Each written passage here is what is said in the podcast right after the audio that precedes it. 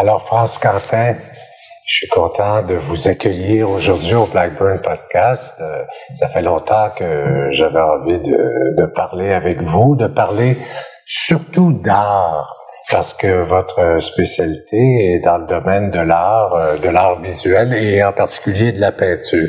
C'est pour ça qu'aujourd'hui, on se retrouve euh, dans cette belle galerie, la galerie Lounge TD qui a accepté de nous accueillir.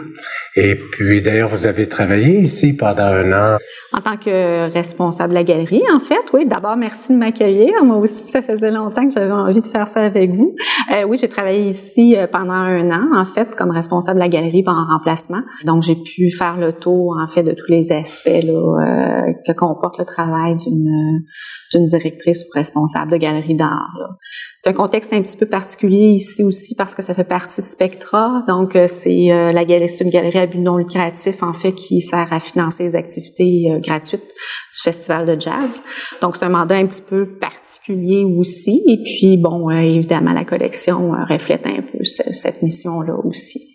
Ah, ça, je savais pas ça, que cette galerie-ci sert à financer les événements gratuits. Absolument. Du festival de jazz. Oui, donc, euh, la collection permanente, et en fait, c'est des sérigraphies qui sont faites euh, à partir d'œuvres originales d'artistes majeurs au Québec et d'artistes aussi qui ont aussi un lien avec la musique. Donc, il y a des œuvres de, entre autres, Jimi Hendrix, euh, Richard Séguin, Lassa de Sella, donc... Diane Dufresne, Diane Tony Bennett. Tony Bennett, effectivement. Mais des artistes, c'est ça qu'on connaît moins comme artistes visuels, mais qui font quand même des choses intéressantes et sérieuses à ce niveau-là, ouais. J'aimerais qu'on parle un peu de votre parcours parce que moi, ça fait longtemps qu'on se connaît quand même, mais euh, vous avez eu un parcours assez particulier qui vous a mené vers les, la peinture, la peinture urbaine beaucoup. Euh, vous avez été agente d'artiste avec Zilon, entre autres. Euh, vous faites beaucoup de communication, marketing. Vous avez été directrice de cette galerie-ci. Vous êtes chargée de développement chez ACCN, qui est un grand événement euh, bénéfice qui s'intitule, qui s'appelle Arcida, qui est un événement annuel. Et maintenant, vous êtes étudiante au HEC. Mais vous connaissant, je sais que vous êtes partie de votre euh, vie de mère de famille de banlieue à devenir euh, directrice d'événements ou de galeries. Comment ça, quel est votre parcours? Ben en fait, c'est moi c'est un amour de longue date. Hein, comme tous les enfants, j'ai toujours décidé. Mais euh, moi, ce que je voulais faire dans la vie, c'était c'était peintre ou sculpteur. J'avais vraiment un amour pour euh, le modelage de l'argile, entre autres. Donc j'ai fait mes études moi au cégep en art plastique.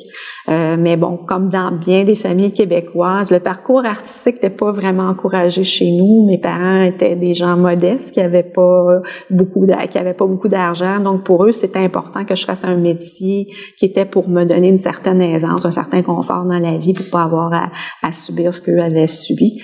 Donc j'ai fait des études en sciences politiques d'abord, et puis euh, j'ai travaillé dans toutes sortes de domaines. Je me suis cherché longtemps. Euh, j'ai pris une pause de plusieurs années pour m'occuper des enfants à la maison, puis c'est là que je me suis remis euh, à la peinture, en fait, que je me suis remise, euh, quand les enfants étaient un petit peu plus vieux, à peindre euh, à temps plein. Vous êtes, je vous ai oui. deux secondes, vous êtes une, une collectionneuse avide, je dirais. oui, quasiment malade. Mais oui, c'est quelque chose qui m'allume beaucoup, je vous dirais. Moi, je tombe en amour avec euh, des œuvres d'art comme je tombe en amour avec des gens dans ma vie. Euh, c'est les œuvres d'art que j'acquiers euh, me suivent, me suivent longtemps. C'est quelque chose qui fait partie de ma vie. C'est quelque chose qui fait partie de la vie de mes enfants aussi. À un moment donné, j'ai voulu me départir de certaines œuvres pour parce que j'en ai beaucoup, puis je voulais faire une rotation, puis j'ai avoir la résistance de mes enfants par rapport à ça. Euh, parce que autres ont grandi avec euh, ces œuvres-là. Je me suis rendu compte à quel point ça les avait euh, accompagnés, eux autres aussi. Dans... Et, ils se sont attachés aux œuvres. Ils se sont attachés aux œuvres. Ça fait partie comme de la famille, si on pourrait dire. Oui, c'est c'est particulier, effectivement. C'est pour ça que je serais jamais quelqu'un qui va faire beaucoup d'argent en investissant dans les œuvres d'art. J'aurais beaucoup de mal à les revendre. à vous en départir. Avant départir, effectivement. Qu'est-ce qui a fait euh, bon, là, je comprends que votre intérêt pour, pour l'art, pour l'art visuel, pour la peinture aussi, mais professionnellement, mm-hmm. Comment en, en, êtes, en êtes-vous arrivé à être active dans le domaine euh, de la peinture, des peintres aussi, et de la diffusion et la vente euh, d'œuvres ben comme beaucoup de choses dans la vie, c'est les rencontres souvent qui nous amènent euh, vers un parcours. Moi, ça a été la rencontre avec Zilon qui a été euh, assez déterminante à ce niveau-là. Euh, Zilon et moi, on se connaissait de loin depuis des années. On avait des amis en commun et puis, mais on se fréquentait pas vraiment. Puis à un moment donné, on s'est rencontrés dans, dans une fête et puis on a commencé à jaser. Puis ça a été le début d'une amitié euh, quand même assez intense pendant plusieurs années. Puis à un moment donné, à la on était avec d'autres artistes à la table et puis euh, il y a quelqu'un qui dit ah France, euh, tu sais, tu devrais nous représenter. Il me semble que ça irait beaucoup mieux, tu sais. Ça a comme fait un déclic dans ma tête. Je me suis dit ben oui, pourquoi pas pourquoi pas? Moi, je pourrais faire ça, effectivement. Euh, j'avais ce désir-là en moi. Euh, mon côté euh, vendeuse, probablement aussi. Dans, j'ai, travaillé beaucoup dans la vente dans ma vie. puis c'est ce que je trouvais qui manquait beaucoup à ces artistes-là, plein de talents, qui n'étaient pas capables de, de se faire connaître ou de se faire reconnaître à leur pleine valeur. Mais le fait d'avoir travaillé avec Zilon, ça, ça vous a amené à, avoir envie de grandir aussi là-dedans. Ben, ça a été fantastique parce que Zilon, il y a ça de particulier, c'est que c'est un artiste, mais c'est aussi un performeur, c'est aussi un musicien. C'est quelqu'un qui est connecté avec à peu près tout le monde artistique montréalais, que ce soit dans le théâtre, dans le cinéma, dans la danse. Donc, avec lui, j'ai fait des rencontres incroyables. C'est ça qui m'a ouvert, en fait, euh, tu sais, en travaillant pour lui je rencontrais des gens, j'avais à négocier des contrats avec d'autres. Euh, donc, il y a des liens qui se créaient avec ces gens-là. Je me suis bâti un réseau euh, extraordinaire euh, par mes années euh, de travail avec Zilon, ce qui m'a amené ailleurs, effectivement. D'ailleurs, la galerie ici, j'avais travaillé euh, pour Zilon dans un projet ici. C'est pour ça que je que les gens ici me connaissaient. Donc, ça m'a ouvert plusieurs porte, je pourrais dire, euh, pour, pour d'autres projets, d'autres types de projets auxquels j'aurais pas eu accès si j'avais pas eu euh, la richesse de tout ce milieu-là. Puis là, en ce moment, vous êtes chargé de développement chez ACCM. Parlez-nous de ça un peu. Ça, ça s'inscrit encore dans, la même, dans le même parcours. Dans le même parcours, effectivement. Je suis rentrée chez ACCM pour le projet ARCIDA, qui est l'événement, euh, qui est l'événement principal de levée de fonds de l'organisme. Donc, ACCM, ça veut dire AIDS Community Care Montréal. C'est un organisme qui s'occupe euh, d'aider les personnes qui sont atteintes du VIH, d'améliorer leur qualité de vie. En fait, c'est un lieu propice à l'autonomisation et puis à la prise en charge de leur santé. Ils font aussi beaucoup de, prévention, d'éducation auprès des jeunes.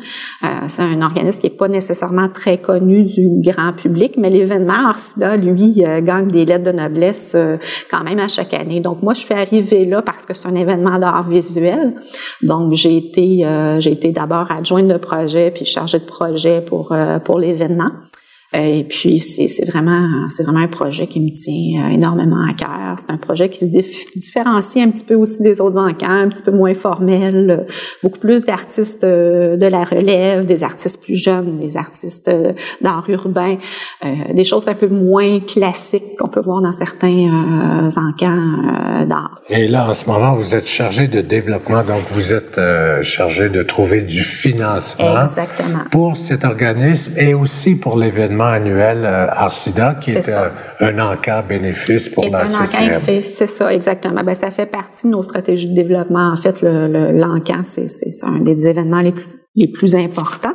Et puis, évidemment, c'est d'aller trouver des, des, commanditaires pour cet événement-là. Mais il y a aussi plein d'autres trucs qu'on fait au cours d'année pour aller chercher des fonds pour maintenir la, la qualité des services qu'on offre à nos membres. Donc, ça rejoint, euh, ça rejoint votre euh, désir d'œuvrer dans le monde de la peinture, mais aussi, euh, bon, aller, aller chercher du financement pour un organisme, c'est quand même un nouveau parcours, ça, disons, un nouveau sentier dans votre parcours.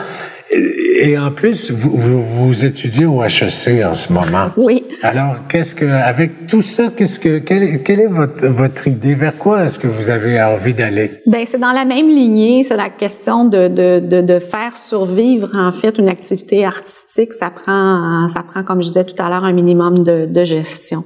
Et puis, euh, dans le domaine culturel, l'argent, c'est le nerf de la guerre. Dans tous les domaines. Dans tous les domaines, mais les domaines artistiques en, en particulier, c'est très difficile d'aller chercher du financement, on est souvent très dépendant de notre environnement, en fait, que ce soit des, secteurs publics ou euh, secteur privé. Il faut aller chercher des sous pour être capable de financer nos activités.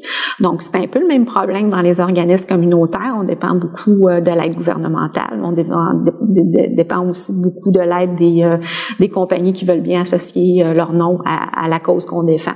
Puis les études au HEC, ben ça vient compléter ça aussi, dans le sens que si je veux le plus possible pouvoir aider euh, les artistes, il faut que je sois capable de de gérer la business, comme on dit. Mais ça, vous étiez capable déjà, sauf que ça va vous donner, euh, euh, ça va vous permettre de vous positionner d'une meilleure façon mm-hmm. au niveau de la, au niveau de des corporations pour euh, pouvoir. Euh, C'est sûr qu'un diplôme, ça donne toujours un peu plus de crédibilité à notre démarche, mais il y a beaucoup de connaissances qu'on va acquérir par par un programme comme celui-là. Souvent, on entend dire par Monsieur, Madame, tout le monde, les artistes c'est des paresseux, ils travaillent pas, ah. ils font juste ce qu'ils aiment dans la vie, ils vivent au crochet de la société.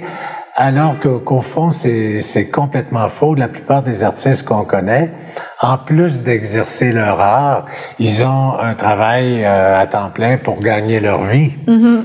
C'est une réalité. C'est vraiment, c'est vraiment un mythe. L'artiste paresseux, euh, tu sais, qui fout rien de la journée, puis qui fait trois, quatre barbeaux sur une toile, puis qu'après ça, se retourne, retourne se coucher ou faire la fête.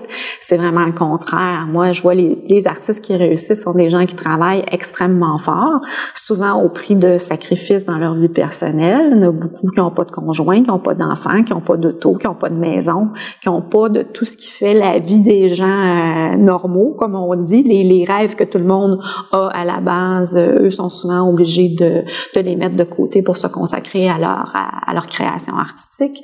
Je pense qu'on identifie beaucoup la réussite de quelqu'un par euh, l'aspect financier. Euh, donc, la plupart des artistes gagnent très peu. Je pense que la moyenne annuelle pour un artiste en art visuel au Canada, c'est autour de 11 000 dollars, pas plus.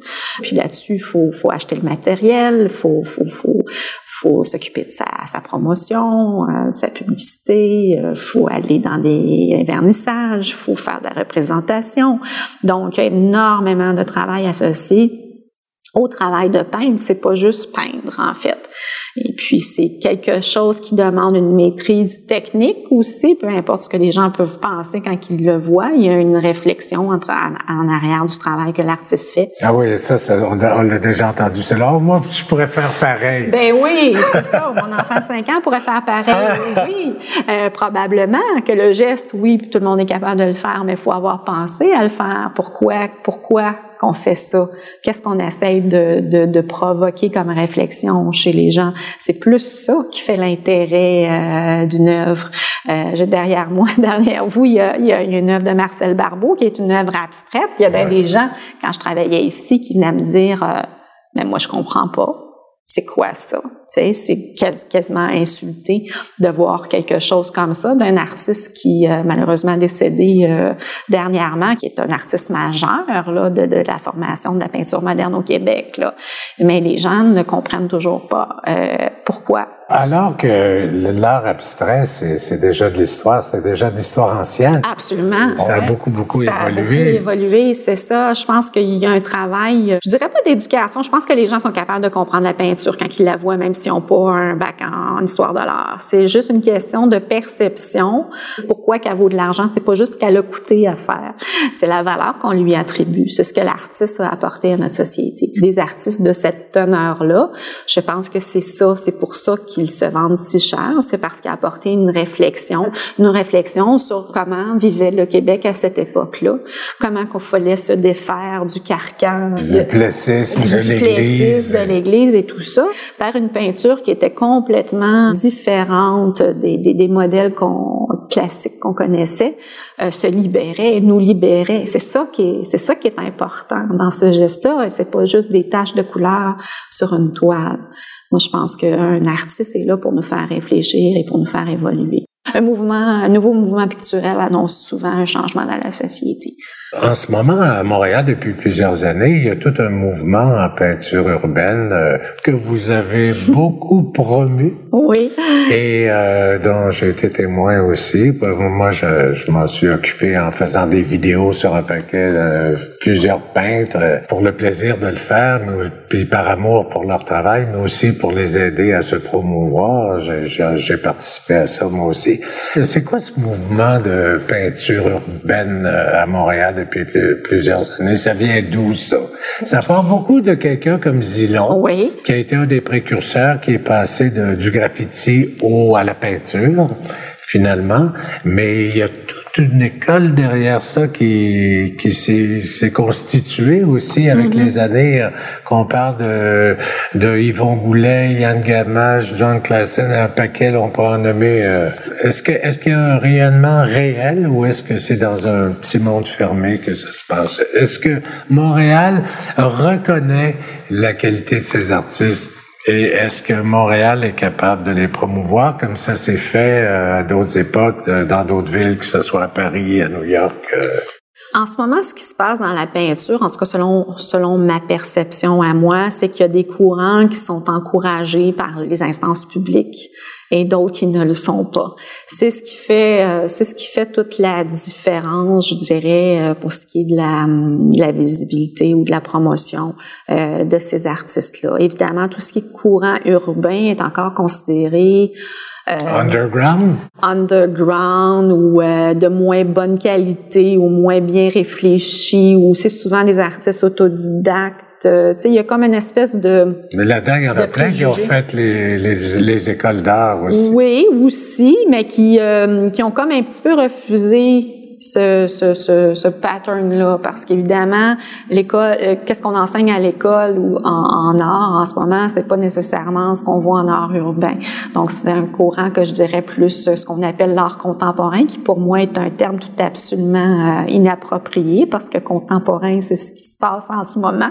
Donc, moi, je considère que les peintres contemporains, pas contemporains, mais urbains, sont, sont très contemporains, au même titre que des gens qui font des, des, euh, des œuvres beaucoup plus, je vous dirais, euh, cérébrales euh, qu'on peut voir dans les musées, qui sont que, que je déprécie pas, euh, mais c'est autre chose. Ben, il faut de la place pour tout. Il faut de la place pour tout. puis moi, j'adore l'art contemporain aussi. J'adore ça. sauf que, bon, il n'y a pas juste ça. Non plus. Mais il y a un art officiel, puis il y a un art non officiel. Effectivement. Puis on voit que selon les époques, ça reste toujours pas mal ça. Donc, il y a toujours un art, euh, tu sais, plus officiel et un art plus, euh, moi que j'appelle libre, en fait.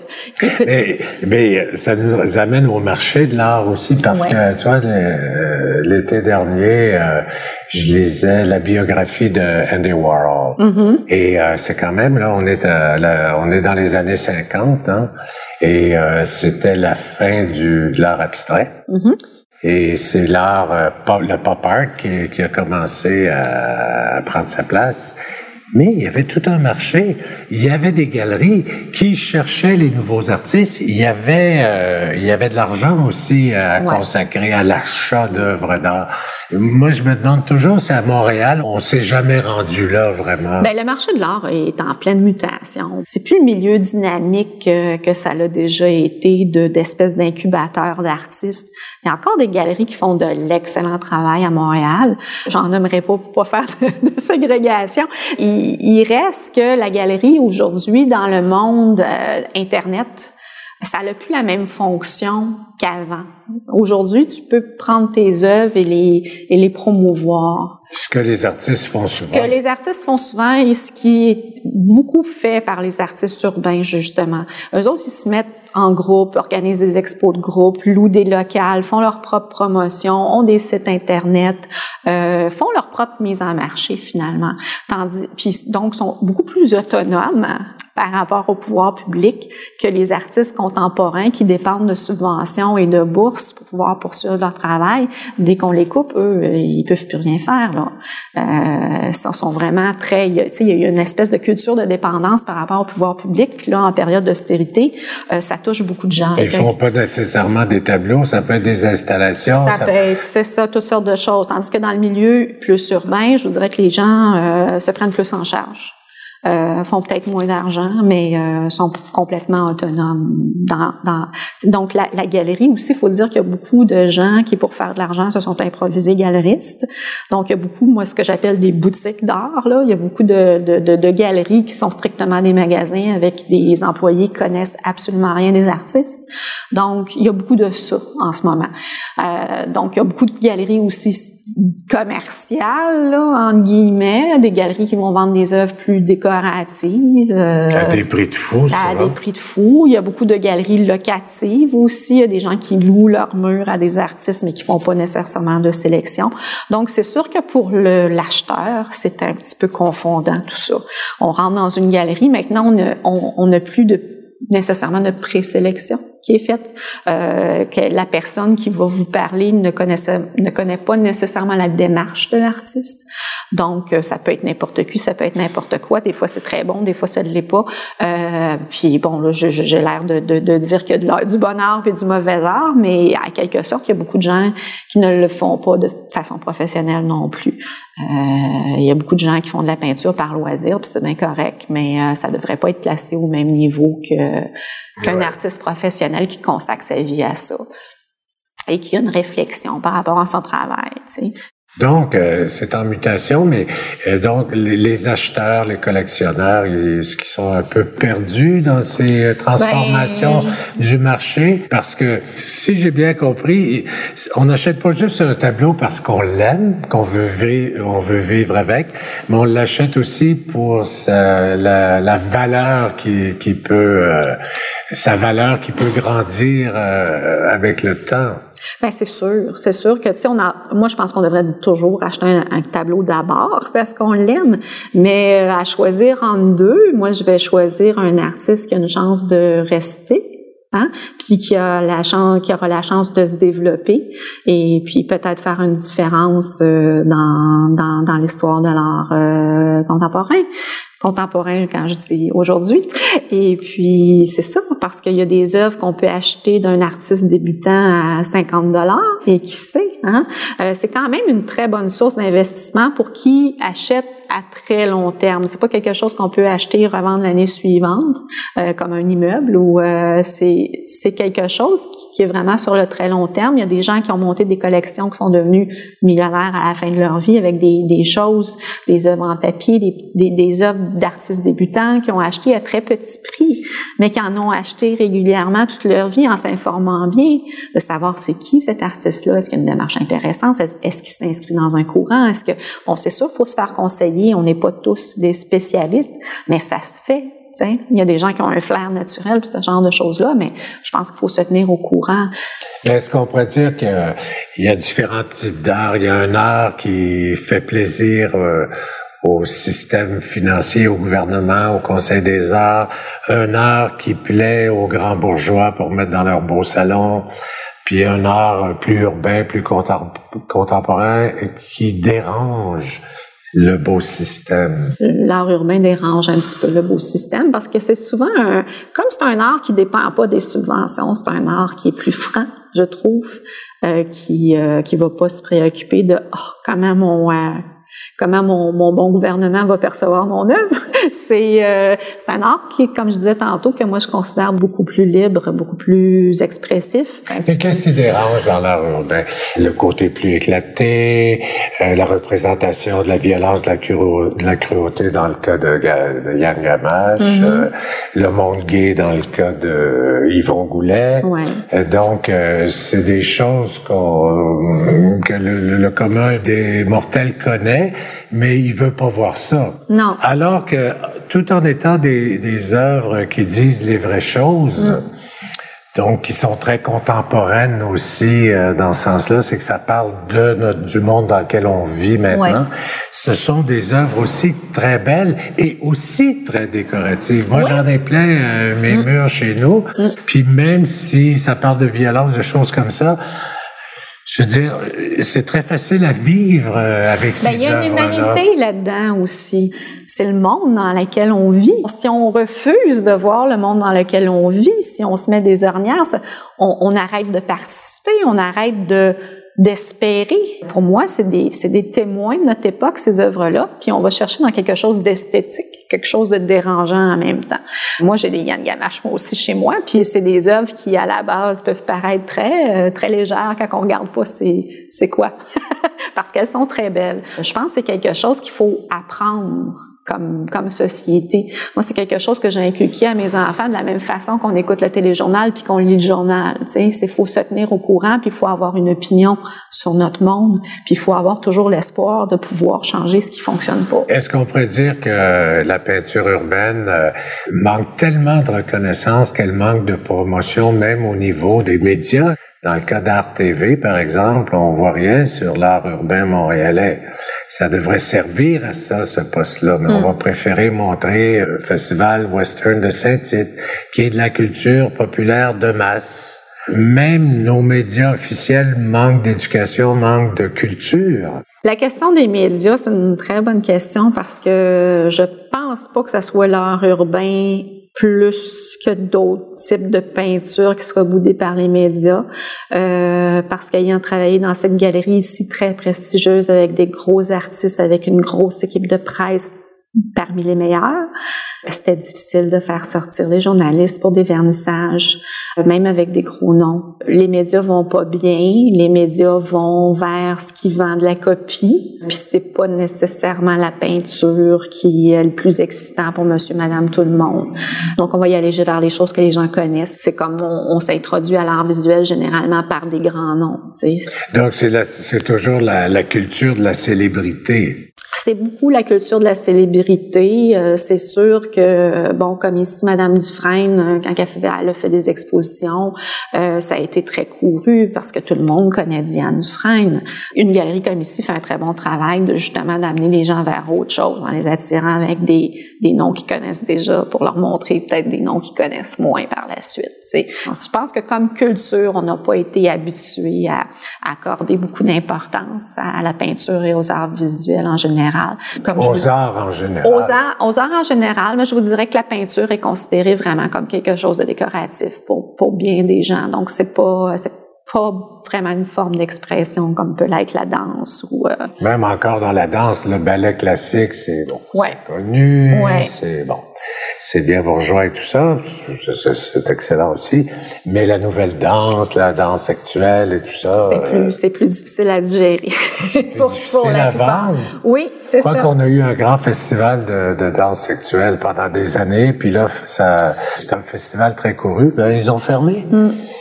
Ils sont fermés, donc c'est dur pour les arts contemporains à Montréal. Oui, c'est très difficile pour tous les secteurs, je pense. Est-ce que c'est parce qu'on est une petite population ou est-ce que c'est parce que historiquement on est un public un peu en retard sur euh, ce qui se fait, qui s'intéresse peu à, à l'art en général, qu'on manque d'éducation, on manque de culture, on manque d'argent? Est-ce qu'on est une ben, je pense qu'on manque de tradition. Plus, on est un peu jeune ici, relativement jeune. On a peut-être moins de tradition. De, tu sais, quand tu parles à des Européens qui ont des tableaux, qui ont qui, qui, ont traversé des centaines d'années dans leur famille. Euh, nous, ici, c'est nouveau. Euh, c'est sûr que, bon, euh, les, les, les, Québécois francophones ont commencé à faire de l'argent il n'y a pas si longtemps que ça. On a été longtemps des gens plutôt modestes, donc il n'y avait pas d'argent pour des tableaux. Moi, je sais que dans ma famille, bon, ma, ma grand-mère avait une espèce de, de, tableau dans son salon de, de Seine-Maritime. C'était pas mal ce que j'ai, ce que j'avais vu le plus proche de, de l'art visuel dans mon enfance c'était pas, c'était pas quelque chose, tu sais, cette espèce de désir, moi, que j'ai d'acquérir des tableaux pour les céder à mes enfants, euh, c'est nouveau. C'est nouveau, ça, je pense, dans, dans, dans la culture québécoise. C'est pas quelque chose qu'on a été habitué à faire. Mais je regarde euh, pour ce qui est des, arts urbains euh, contemporains, actuels et tout ça. par exemple, les Américains qui ont la plus grosse industrie du spectacle au monde, là, mm. c'est inégalable. Pour ce qui est de, toutes les petites vedettes pop là, qui sortent euh, depuis plusieurs années, que ce soit dans leurs spectacles, les vidéoclips et tout ça, ils utilisent les arts actuels Mm. parce qu'ils cherchent, ils cherchent toujours de la nouveauté. Mm. Alors ils vont utiliser autant le, le, les artistes visuels contemporains, même s'ils sont underground, ils vont utiliser les, la danse, ils vont actuelle, ils vont ils vont servir de ces choses-là. Ils ont de l'argent aussi pour produire. C'est beaucoup ça, parce que moi, j'ai vu beaucoup, euh, justement, des producteurs de films québécois euh, ou des producteurs de séries télé demander de pouvoir utiliser des tableaux euh, dans, dans leur production. C'est souvent la question des droits qui fait que ça achoppe.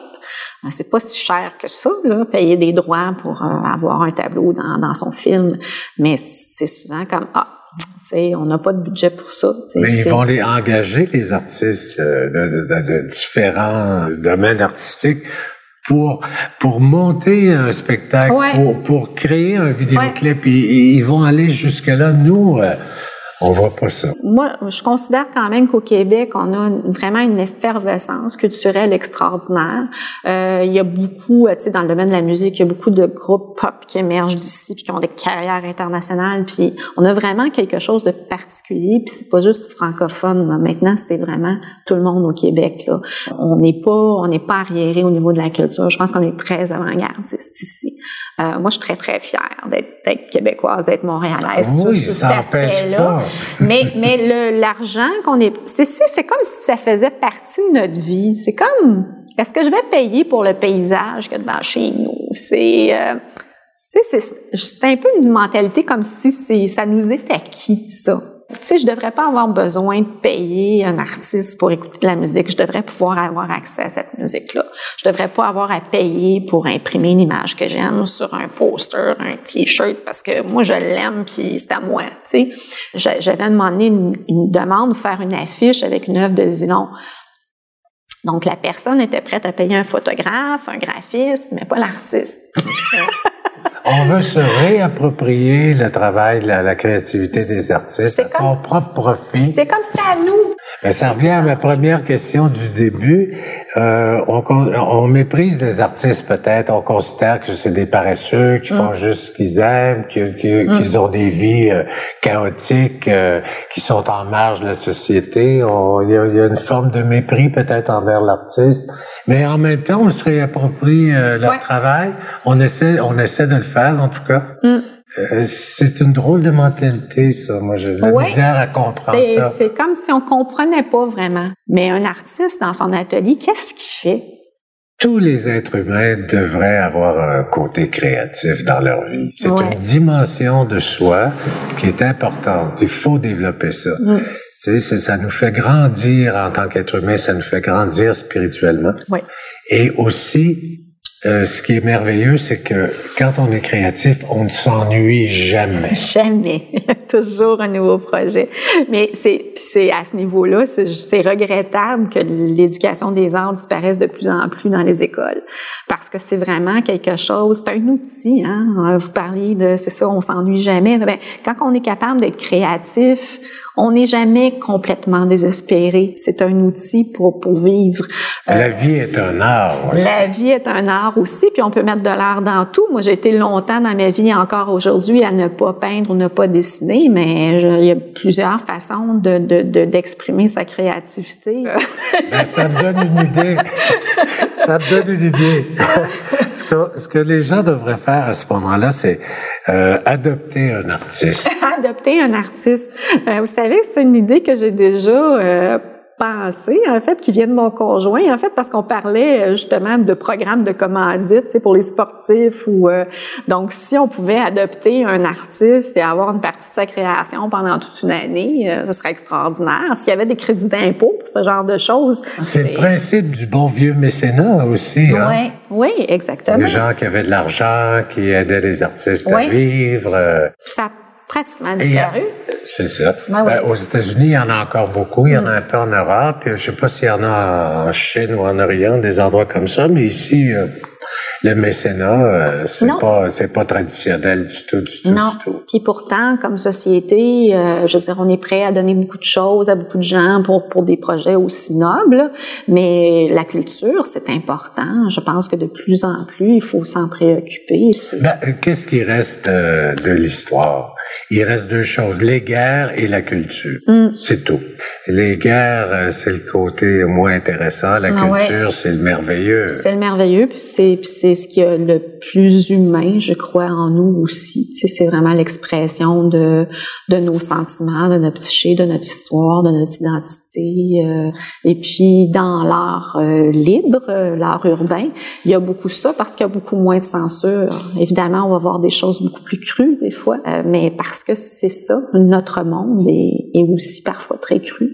Il y a beaucoup de violence, il y a beaucoup, beaucoup de violence, beaucoup d'indifférence. Ça nous remet dans, dans, le visage les choses qui sont préoccupantes. Et il y en a. Ouais. Hmm. Moi, ce que je, je, je, je pense toujours à, à, Paris, par exemple, tournant du 20e siècle, là, fin 19e, début 20e siècle, il y avait toujours des grands salons annuels euh, du printemps, le salon du printemps de la peinture à Paris, où tous les artistes connus et les nouveaux artistes étaient présentés. Mm-hmm. Puis c'est un événement culturel très, très, très couru parce que la peinture avait une place réelle dans la société. Et, et, ce que les artistes disaient à travers leurs tableaux, ça, ça touchait, ça avait un impact direct sur la société. Mm. Je voyais un documentaire l'autre jour, c'était super euh, intéressant le documentaire parce que il parlait de, des maisons closes, de la prostitution en relation avec euh, la peinture de l'époque.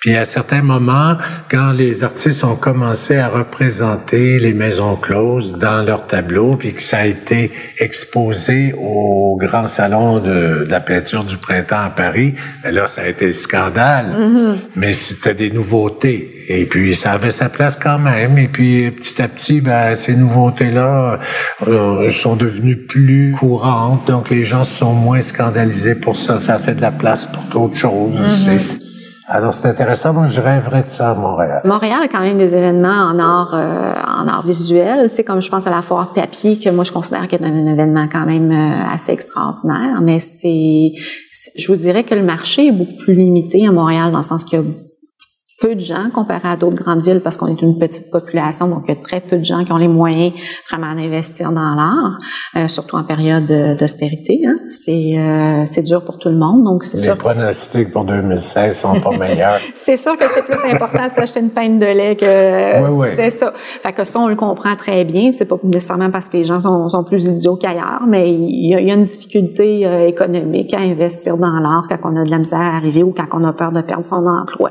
Euh, quand on est complètement endetté déjà dès le départ. Ça, exactement. Ce qui est le cas de quoi 63 des quand même une grosse proportion des gens qui, des qui ont de à arriver. Donc la foire papier, je trouve ça intelligent dans ce sens-là parce que des œuvres sur papier sont généralement moins chères. La grande foire la prétanière de Paris de 1900 par exemple, ça ne veut pas mhm. dire que toutes les œuvres étaient vendues automatiquement, mais au moins elles, elles étaient montrées. Oui.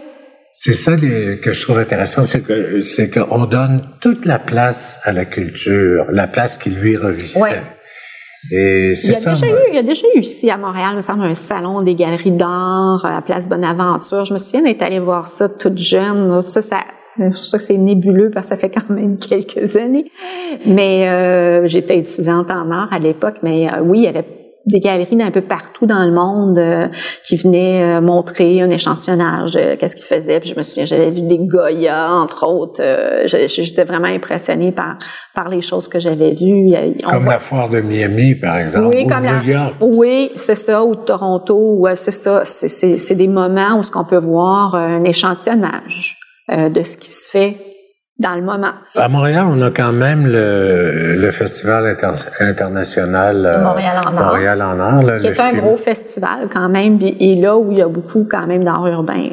C'est pas c'est pas de l'art, euh, c'est ça, de musée là. C'est. Euh, Mais moi, je connais des artistes. Il y a des années, puis leur, leur, travail est excellent. Il y a des années où ils vendent à peine. Hein. Ah oui ils rentrent à peine dans leurs frais. Hein. C'est ça. Puis là, ben c'est encore là, on parlait de l'artiste qui se prend en charge, ben il y a des frais associés à ça. Puis ces, événements-là sont malheureusement assez coûteux pour un artiste. Tu quand même un achalandage important. Je pense que c'est 100 000 personnes qui passent dans, dans, dans la, pendant la période du festival. C'est quand même pas négligeable. Euh, c'est financé par les artistes, d'ailleurs. C'est financé par les artistes. Et non pas par les gouvernements. Il n'y a pas de prix d'entrée. Il n'y a pas de prix d'entrée, c'est ça. Fait que c'est ce qui fait qu'il n'y a pas beaucoup, il y a pas beaucoup d'argent. Le festival, c'est assez commanditaire, mais on arrache, euh, on arrache un petit peu à, à se maintenir. Donc, c'est sûr que les artistes sont mis à contribution. Donc, l'artiste paye pour exposer quand, quand autrefois, dans, le, dans le système des galeries, des vraies galeries là, qui représentaient les artistes, ben l'artiste se préoccupait pas de rien. Il arrivait, mettait ses affaires là, puis le galeriste chargeait, se chargeait de tout se chargeait de la vente, se chargeait de la promotion, se chargeait du développement de l'artiste aussi, ce qui se fait pratiquement plus euh, aujourd'hui. Qu'est-ce que qu'est-ce que les gouvernements pourraient faire? Qu'est-ce que mm. ben, parce que là on a Trudeau, le jeune Trudeau, là, qui est premier ministre du Canada, il veut euh, il veut financer davantage les arts, il veut il est là pour le changement, mm. il veut améliorer les choses. Qu'est-ce qu'il pourrait faire, lui, pour euh, tous ces artistes-là? Ben, les incitatifs fiscaux, hein, ça se fait déjà. Acheter une œuvre d'art, ça devient déductible d'impôts. Ça l'est déjà pour les entreprises. Mais il faut que ce soit un artiste canadien, il faut que ça soit au-dessus de 200 dollars, je crois, et puis il faut que ça soit à la vue de notre clientèle. Donc ça, c'est une mesure qui a été prise pour encourager l'achat d'œuvres d'art. Mais pourquoi pas l'étaler euh, aux particuliers? Aux particuliers, justement. Euh, si acheter une œuvre d'art, ça nous donnait droit à un crédit d'impôt euh, ça serait pas mal plus intéressant. Ben hein? C'est comme avoir un rabais par la poste pour quelque chose qu'on achète. Souvent, les gens sont peureux de faire un premier achat, puis c'est quelque chose, une maladie un petit peu qui se, qui se développe. Moi, j'appelle ça une maladie, là, la, la collectionnite. Quand on apprend à vivre avec des œuvres d'art, c'est un plaisir tellement immense qu'on veut plus s'en passer. Hein? Fait que s'il y avait un incitatif pour démarrer une collection, euh, les gens s'y intéresseraient peut-être un petit peu plus s'ils savaient que ça leur coûtera pas cher que ça finalement. Est-ce que les entreprises l'utilisent beaucoup euh, cette ça, ça, je sais pas là. Euh, statistiquement, c'est très utilisé, mais je sais qu'il y a des gens qui l'utilisent. Moi, je sais que quand je vends des œuvres, souvent les gens me demandent de le faire la facture au nom de leur compagnie. Euh, c'est parce qu'ils sont au courant. C'est sûr que l'État ne pourra pas financer euh, tous les artistes, leur donner des bourses annuelles et tout ça. C'est clair, mais... Malheureusement, là, je veux dire, euh, l'État-providence... En tout cas, pour une couple d'années, il faut y dire au revoir. Puis il y a des effets pervers à ça aussi. comme, comme je vous disais tout à l'heure, il y a des gens qui ont dépendu de bourses et de subventions pendant X nombre d'années. Et le jour, ce qu'ils l'ont pas, c'est la fin de leur carrière ça, ça tue une espèce d'autonomie, de, de, d'espèce de réflexe de Surtout que souvent, ces artistes-là sont contre la forme du tableau, qui est une forme archaïque selon eux. Ouais. Alors que, alors ils sont plus dans des installations, dans des. Malgré que ça revient beaucoup le tableau en art contemporain, il y a beaucoup, euh, il y a beaucoup de montage photo, il y a beaucoup de d'impression numérique, il y a beaucoup, euh, il y a beaucoup d'œuvres qui, s'achètent comme, puis même les gens achètent des installations vidéo. Là, il y a beaucoup de gens qui achètent ça maintenant, des euh, des œuvres d'installation. faut avoir la maison pour. C'est pas tout le monde qui peut se le permettre, mais mais je peux facilement voir quelqu'un acheter une œuvre vidéo par exemple, et puis l'installer, euh, et faire jouer en boucle dans son salon. vidéo, oui. La vidéo, oui, mais quand on parle d'une œuvre immersive. C'est ça. Ça, c'est un petit peu plus complexe, j'avoue. Mais, il faut quand même, tu sais, il y a quand même des efforts qui sont faits au niveau de l'art contemporain pour pour commercialiser le produit aussi, que ça soit achetable, que les gens puissent vivre avec, que ça soit pas juste une expérience muséale, parce que. Mais déjà les palans vont revenir. Euh, ben, ben oui. Vont revenir au, euh, au gouvernement là, au, à l'édifice du gouvernement. Là, ils vont enlever euh, un tableau de la reine, je pense. Oui, oui, ben, parce qu'il était déjà, il était déjà là. En fait, palans, oui, c'est ça, c'est des œuvres magnifiques. L'art, l'art, il y en a partout, hein, mais c'est qu'on on le voit pas. Je, ne serait-ce que dans le design des objets, pour moi, c'est une forme d'art visuel. On n'est pas conscient. Je pense qu'il faudrait en être privé quelques jours. On enlève tout le design, tout l'art dans, dans une ville pendant... Euh, toute la couleur. C'est ça, toute la couleur, tous les, les efforts d'esthétisme. Dans, les gens seraient déprimés. Hein, ça serait pas long. Ça prendrait quelques jours, puis les gens réaliseraient à quel point c'est important. Je pense qu'on a besoin de beauté dans notre vie, dans l'entourage. Est-ce que c'est tout le monde qui a besoin de, de beauté ou est-ce qu'on est en train d'avoir une conversation tous les deux de gens cultivés? est-ce que c'est de la prétention, notre conversation? Est-ce que c'est de la prétention, là? Ben, je, vire à l'envers de toute notre ben, conversation. Ben, peut-être que certaines personnes le verront comme ça. J'espère que non. Je pense pas que c'est de la prétention parce que je, je, je, je, ne catégorise pas les gens entre ceux qui aiment l'art et ceux qui l'aiment pas. Là, il y a absolument rien de, de péjoratif là-dedans. Il y a une question de sensibilité. Ça, je pense qu'on l'a tous. Si on fait abstraction de qu'est-ce qu'on est habitué de voir, si on si on se laisse juste regarder quelque chose librement puis voir quel effet ça a sur nous. N'importe qui est capable de faire ça. Parce qu'il y en a plein d'événements gratuits. Hein. il y a Montréal en lumière, là. il y a mm-hmm. la Nuit Blanche, on peut voir plein de, d'art, d'artistes. La virée des ateliers, il y a, il y a un paquet d'événements. la Journée des musées. La Journée des musées. Orange 5, la Saint-Hyacinthe, oui, Orange, absolument. Et c'est gratuit en plus. Et c'est gratuit. La plupart du temps, c'est gratuit. Les Journées de la culture, c'est gratuit. On peut, il y a plein d'occasions où on peut avoir la curiosité de voir comment ça se passe. sais.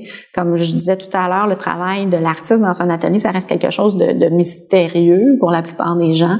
Euh, quand on voit vraiment le travail, quand on échange avec l'artiste, quand on voit les années de préparation pour arriver à un certain niveau d'aisance dans son art, combien de croquis ça prend pour arriver à faire telle chose, euh, c'est là que les gens ils font comme oh. J'aime beaucoup le mot curiosité. Oui. Moi, je me suis toujours intéressé à l'art. J'avais cette curiosité là. Mm. C'était inné chez moi. C'était pas euh, un effort euh, que, que, je devais donner là. Que c'était. Mais est-ce que tout le monde est curieux de tout? Ben, Pas forcément. Faut y avoir été éduqué d'une certaine façon. Faut avoir eu un premier contact. Comme, je disais dans ma famille, moi, on n'allait pas dans les musées, puis on n'allait pas dans les galeries d'art. Puis moi, je suis arrivée très très sur le tard. Euh, je suis allée vivre, j'ai fait un échange étudiant en Ontario euh, quand j'avais 14 ans, je pense, 13-14 ans.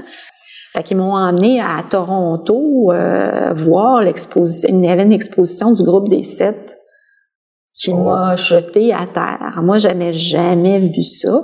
Puis quand j'ai vu ces œuvres-là, qui sont une représentation splendide, splendide de, notre nature, là, du sapinage, des, des, des glaciers, des, mais avec des couleurs sais, qui n'étaient pas la réalité, des couleurs exagérées, beaucoup plus vives que la réalité, des formes un peu simplifiées, un peu stylisées.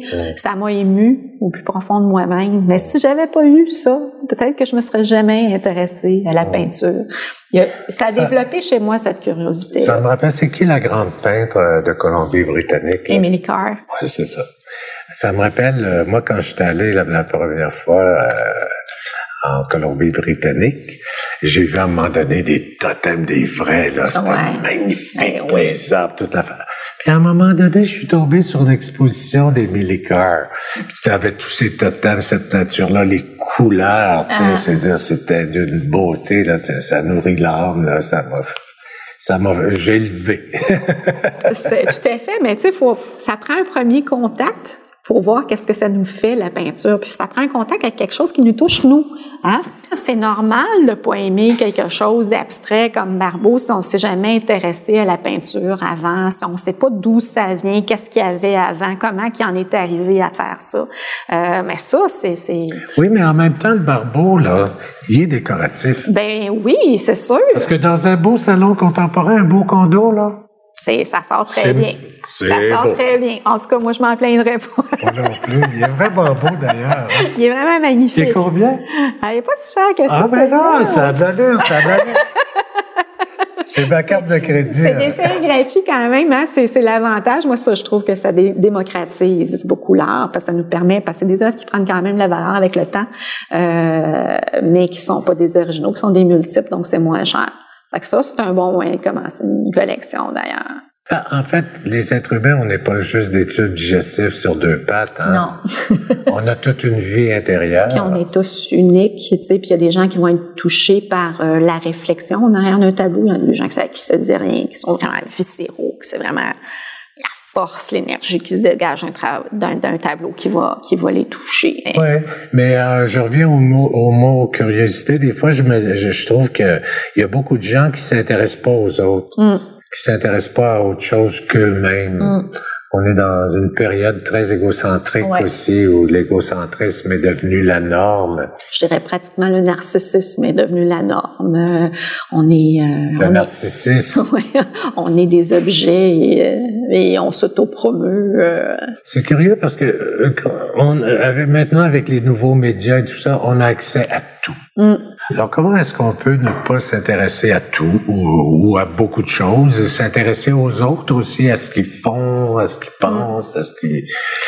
C'est tellement, euh, c'est tellement enrichissant. On est tellement bombardé d'informations que maintenant, ceux qui s'en tirent le mieux, c'est ceux qui savent trier l'information. Ben ouais. C'est plus ceux qui savent un paquet d'affaires, c'est ceux qui savent nager là-dedans.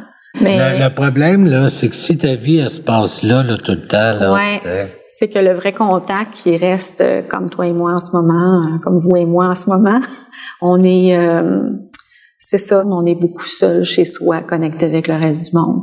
Trop occupé. Tu sais, avant, euh, on travaillait dans des salles avec plein de monde qui faisait du bruit, qui nous dérangeait dans notre travail. C'était agressant. Maintenant, on a la possibilité de se retirer de tout ça, mais on n'a plus le contact euh, humain. Quand on est tout seul chez nous, on n'a pas besoin de, de se préoccuper de rien. Puis quand la personne sur Facebook euh, dit des choses qu'on sur lesquelles on n'est pas d'accord, on a juste besoin de de flusher. Flusher. On est vraiment des personnes isolées dans, dans, dans, dans des petits tubes de verre, là, je dirais, que qu'on choisit ce qui fait notre affaire, ce qui fait pas notre affaire. Donc, on est très centré sur nous-mêmes. Oui, mais en même temps, il y a tout on voit ça beaucoup chez les jeunes aussi. Il y a plein de choses qui se passent euh, à un niveau communautaire, puis ça, ça continue à grandir. Ouais. C'est pas ultra diffusé là dans les médias, mais ça se passe beaucoup. Ça se passe beaucoup. Et ça se passe entre êtres humains aussi. Là, il y a une espèce de, je voyais ça, là, il y a un gros congrès qui s'en vient cette année là de, de international de, de regroupement de groupes communautaires de partout au mm. monde, autant, autant au niveau social que culturel et tout ça, ça va être un gros, gros, gros événement à ben, Montréal. L'humain change pas. Je pense qu'on a besoin de sens, puis on a besoin de, on a besoin de contact. On a besoin d'échanger, on a besoin de s'entraider, on a besoin. Mais je vois beaucoup, beaucoup de, de jeunes artistes se regrouper de plus en plus par les ateliers, entre autres, c'est des partages d'ateliers, euh, des groupes de création qui se forment, des expositions collectives. Euh, il y a, il y a, on dépend beaucoup moins de d'autres acteurs, des diffuseurs. De, on crée on crée de plus en plus. C'est peut-être la nécessité, c'est peut-être le fait que le marché est, fermé beaucoup aux jeunes ou, ou fermé beaucoup aux artistes urbains, mais je trouve qu'il y a une belle créativité au niveau des moyens de promotion et de diffusion. Mais tu sais, c'est quoi le rôle de l'artiste dans la société? On parlait tantôt, on se réapproprie leur talent pour faire de l'argent avec leur talent. Mm. Et en même temps, est-ce que c'est pas une espèce de jeu malsain qui dure depuis tellement longtemps qui devrait, ça devrait changer? Je dirais qu'il y a beaucoup de la responsabilité des artistes là-dedans qui entretiennent une espèce de mythe aussi. Je pense que l'artiste doit s'affirmer beaucoup plus comme un travailleur autonome et un peu moins comme un pelleteur de nuages. Donc l'égocentrisme il est partout. Et eh oui, puis moi je trouve que les artistes malheureusement entretiennent beaucoup euh, l'idée du poète maudit, qu'un artiste nécessairement doit souffrir, qu'un artiste est toujours tourmenté. Dans la vie, on crée beaucoup mieux quand on est heureux, quand on est épanoui. Euh, on n'a pas besoin de crier famine, on n'a pas besoin de, de, de se pendre à toutes les deux semaines ou de s'ouvrir les veines. C'est pas nécessaire pour créer. C'est pas nécessaire de vivre dans la douleur pour exprimer la douleur. Il suffit de l'avoir connue. Euh, puis je pense que les artistes en particulier, c'est qu'ils ressentent assez intensément ce que d'autres ont du mal à ressentir. Ouais, mais là, on tombe un peu dans l'idée que on crée à partir d'une douleur intérieure. Ben pas nécessairement. C'est ça que je dis, c'est qu'en fait les artistes entretiennent cette espèce de fausse image. De, est-ce que c'est une image qu'ils entretiennent ou est-ce que c'est une réalité intrinsèque à leur existence? Je pense pas. Je pense qu'un artiste, comme je disais, ressent d'une façon différente. Je pense qu'il fait un artiste, c'est peut-être ça, sa façon de percevoir dans son environnement. C'est un être plus sensible. C'est un être plus sensible, ou qu'une capacité de perception différente, disons-le comme ça. Euh, certains vont être très sombres, effectivement. Euh, certains vont être très torturés, effectivement. Mais c'est pas ce qui définit un artiste. Un artiste peut être très épanoui malgré cette perception-là. Un artiste peut trouver son propre équilibre malgré tout ce qu'il ressent de l'extérieur, malgré toutes les choses négatives qu'il voit autour de lui. Ben, tous les êtres humains sont en cheminement. Moi, je pense que l'artiste a, avantage à accepter le fait que oui, c'est un, c'est un c'est un état d'être, être artiste, hein, qui, qui on l'a ou on l'a pas, mais c'est aussi un métier. Et puis c'est aussi quelque chose avec lequel on peut fonctionner dans la société. L'artiste a souvent tendance à tout rejeter en bloc, euh, ce qui est ce qui est du monde commercial ou ce qui est ce qui est de l'économie humaine. Et à euh, mépriser lui-même la société. À mépriser lui-même la société. Ça lui empêche pas d'être critique par rapport à la société, sauf que tu sais, on, on change pas de la. On et peut entre pas la critique et le mépris, il y a une marge. C'est ça, on peut pas se sortir de la société. On en fait partie, qu'on le veuille ou non.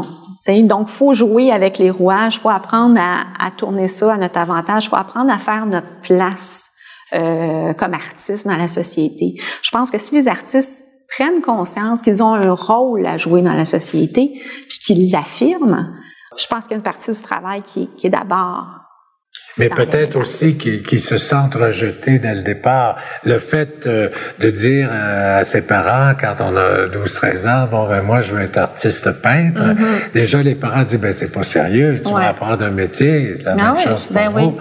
Alors euh, déjà, il y a un mépris de l'artiste dès le départ qui est communiqué par la société, par la famille. Absolument. Mais, mais c'est un service vicieux. Tu sais, si une personne qui se dit, ben regarde, moi ce que je fais c'est important, ben ça va rester comme ça. Je pense que l'artiste ne doit pas attendre que la société le reconnaisse. Non, il s'affirme. C'est une affirmation. C'est ça, exactement. Donc, c'est dans ce sens-là, je trouve que les artistes eux-mêmes entretiennent un petit peu les mythes par rapport à l'artiste. Mais ça devient, dans le cercle vicieux, à un moment donné, ça devient Parce que c'est un peu ça aussi. Euh, tu sais, certains diront, euh, un artiste que je connais qui me dit souvent, moi, je suis comme un animal de cirque, le monde me, veut me voir saigner. Euh, c'est, euh, tu sais, le monde veut voir ma souffrance. c'est ça qui les intéresse. Il y a un petit peu ça. Tu sais, c'est comme, c'est comme un tango, hein. Mais on est d'accord quand même pour dire que la société pourrait faire davantage ah, pour ses artistes. Absolument, absolument. Mais je dis que la responsabilité est double. Takes two to tango. Hein? Je, je, je pense que si on joue à la victime, on s'en sortira jamais. C'est dans ce ben, sens-là. Si on se fait pas respecter, mm. personne ne va nous respecter. Exactement, exactement. C'est que je pense que les artistes en art visuel, comme c'est des gens qui travaillent souvent seuls, euh, ont pas nécessairement le réflexe non plus de se regrouper, de défendre leurs droits en, en groupe comme le fait le, le RAV pour eux, mais le RAV est vraiment discrédité par beaucoup d'artistes. Euh, puis pourtant, son rôle, tu sais, au niveau du gouvernement, c'est vraiment de défendre les intérêts des artistes auprès du gouvernement et auprès des instances qui, qui, qui avec qui ils font affaire. Le RAV. Le RAV, tu sais, un peu comme l'UDA pour euh, pour les artistes de la scène, c'est c'est c'est la même chose, mais tu sais, c'est des gens qui travaillent en groupe naturellement. Et pour les artistes, c'est très difficile de, de, se regrouper autour d'une cause pour les artistes visuels. C'est comme pas naturel chez eux de, de se regrouper, de oh, faire pression ensemble. Je vois tout à fait. fait que c'est dans ce sens-là L'art, c'est aussi un travail d'individualisme. Oui, c'est ça. Même s'il y a une réflexion sur l'humain, sur la société, ça reste... C'est très personnel, c'est très psychologique. Hein? Puis les gens perdent souvent, euh, s'éloignent de, cette, de leur propre créativité avec mm. le temps, pris par la société, le besoin de faire de l'argent, ce que les gens pensent de toi, tu sais, bon. Dessiner, c'est toujours très insécurisant. Puis moi, j'ai vu, j'ai eu des enfants, tu sais, puis j'ai vu où ça allait arrêter le dessin, tu sais. Mon fils était super bon en dessin, puis là, c'est pas bon ce que je fais, tu sais. Ça, quand ça te rentre dans la tête, là, ça, ça, ça, ça castre complètement dans ta créativité, tu sais. Lui, il se sentait, non, plus libre dans la musique, mais il se sentait jugé quand il dessinait. Jugé? Ouais. Jugé par toi? Ben, par les amis, par. Ben, c'est le fait qu'il se trouvait pas à la hauteur, tu sais. Je sais pas si c'est parce que moi je dessinais ou, euh, mais je vois, tu sais, on voit ça souvent, les gens qui arrêtent de dessiner parce qu'ils disent qu'ils sont pas bons. Parce qu'on dessine tous quand on est jeune, hein? Ouais, ben c'est ça, mais tu sais, la confiance en soi, mm. le, c'est l'amour de soi, toutes ces choses-là. Là, c'est C'est dur à l'adolescence, ça. C'est dur toute la vie, là. C'est très lié à la perte de la spontanéité en dessin. sais En tout cas, moi, je le, moi, je l'ai vécu beaucoup comme ça, là, à moi-même et avec mes enfants. Moi, j'ai redessiné, j'ai recommencé à dessiner euh, après l'adolescence, là. Parce qu'on dit beaucoup que l'éducation va tuer la créativité de l'enfant. Mm au lieu de, de, de, de, faire ben grandir ben, ça. La performance, l'espèce d'idéal de performance qu'on a dessus pas mal la créativité, parce que les gens sont tellement, tu sais, se sentent tellement regardés quand ils font n'importe quoi, là. Tu sais, qu'on a toujours, tu sais, ah, si, si je suis pas capable de le faire parfait, je le ferai jamais devant du monde, là, tu sais. Oui, mais l'affaire, oui, je comprends tout à fait. Puis ça, c'est un point important parce que quand tu crées, ce que tu présentes, ton œuvre, quelle qu'elle soit, quelle mm. que soit la forme de ton œuvre, tu, tu, tu la, la jettes en pâture au vautour. Ouais. Puis là, les gens ils peuvent te critiquer ah, autant qu'ils veulent, ils peuvent te, te détruire. Oui. C'est ça qui est dur dans ce métier-là. C'est dur. C'est que t'as, t'as, t'as les tripes à l'air tout le temps, tu sais, puis les gens... Ouais. Ouais. Ah ouais. Ça, ça, ça, m'avait toujours frappé. Là, quand... Puis les gens le font. Ben oui. Ben oui. La nature humaine, je sais pas pourquoi. Ils se permettent de te juger là, sans merci. Là, tu vaux Ah. moins qu'un chien euh, errant sur la rue. Ah, C'est fou, hein? c'est fou, effectivement. Ça, ça m'a toujours frappé, ça. C'est au lieu d'avoir la sensibilité de comprendre le geste de l'artiste. Ouais. puis, euh, Puis, puis de voir où ce qui est rendu, tu sais. Parce que c'est pas tous les artistes qui sont géniaux dès le départ, là. Tu sais, c'est comme tu peux voir qu'il y a un potentiel dans le travail d'un artiste sans que ça soit accompli.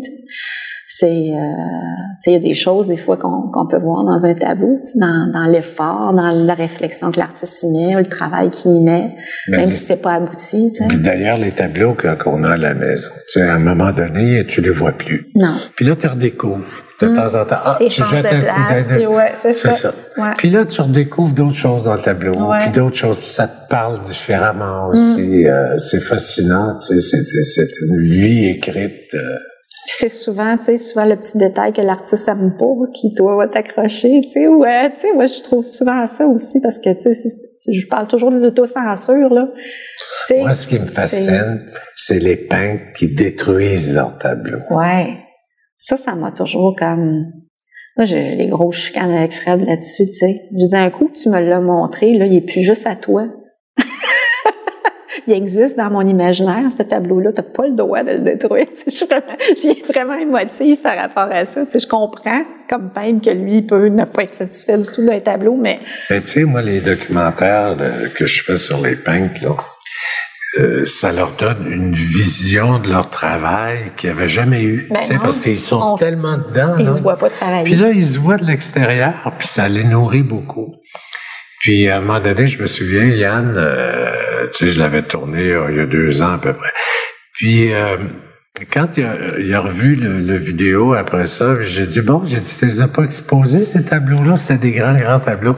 Il dit non, je les ai détruits. Et je dis, j'aurais peut-être pas dû les détruire. Il était peut-être pas si mauvais que ça, finalement. Ben, j'ai Finalement. dit, Yann, Ben, c'est ça, Tu sais, c'est l'autocensure L'autocensure, je sais, parce que moi, j'ai peint, il y a des tableaux que moi, je détestais, là, tu sais, comme, comme moi, je vois juste ce qui m'agace dedans, tu sais, puis que, que d'autres personnes capotent dessus, là, tu sais, c'est comme, non, tu sais, c'est, c'est ça, tu sais, euh, débarrasse-toi jamais de ça, je le veux, ou, tu sais.